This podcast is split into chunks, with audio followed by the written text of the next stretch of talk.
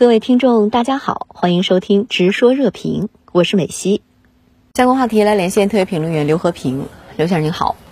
阿塔宣布拿下潘杰希尔省，阿富汗内战已经正式结束，但反塔利班力量民族抵抗阵线仍有不同声音，您对此如何看？呃，说实在的，对于阿富汗反塔利班力量民族抵抗阵线与塔利班之间这场内战的中短期走势，外界还真的不太好评估。因为反塔利班力量民族抵抗阵线已经被塔利班武装给孤立起来了，基本上被切断了与外界的联系。不过，尽管如此，我们就可以从对方的实力来做个简单的分析对比。从塔利班方面来说，眼下他们不仅兵强马壮，拥有超过二十万人的军队，缴获与接管了大量由美国提供给阿富汗前政府军的军事装备，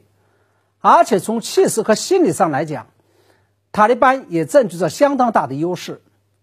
因为他们不仅刚刚撵走了世界上最为强大的美军，打败了由北约扶持起来的阿富汗政府军，而且经过长期战乱的阿富汗人民人心思定，不希望再发生长时间大规模的内战。而对于反塔利班力量民族抵抗阵线来说，更为不利的大形势还在于。他们将不再拥有来自以美国为首的西方国家的军事援助，不得不以一己之力独自面对强大且气势正盛的塔利班组织。因为有了这二十年的前车之鉴，我相信以美国为首的西方国家再也不敢介入阿富汗的内战，再也不敢支持阿富汗的某一派武装力量了。那您觉得国际社会可以通过什么途径敦促阿富汗塔利班与民族抵抗阵线坐下来谈判，并建立一个包容性的新政权？其实，鉴于过往曾经有过支持基地组织，并因此而遭到北约军队打击的不光彩经历，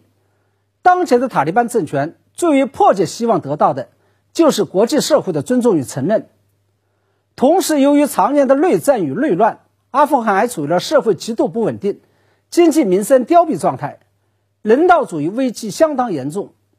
这个时候塔利班还迫切需要得到国际上的援助，这就为国际社会影响与施压塔利班政权创造了机会。我想，只要主流国际社会不歧视塔利班政权，尤其是不对他们实施新的制裁措施，不进一步孤立他们，这一目标是有可能能够实现的。相反，假如主流国际社会反其道而行之，进一步孤立与制裁塔利班政权，那塔利班政权就有可能会保持着破罐子破摔的心态，阿富汗的局势就极有可能会朝着主流国际社会不希望看到的方向在发展。那么，值得注意的是，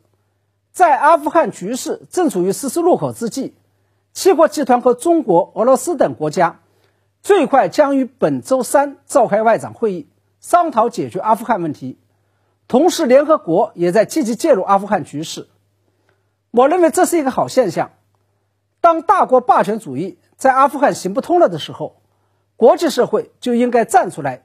尝试着从多边主义的角度来解决阿富汗问题。好的，也谢谢刘先生跟我们共同在线分享您的观点，谢谢。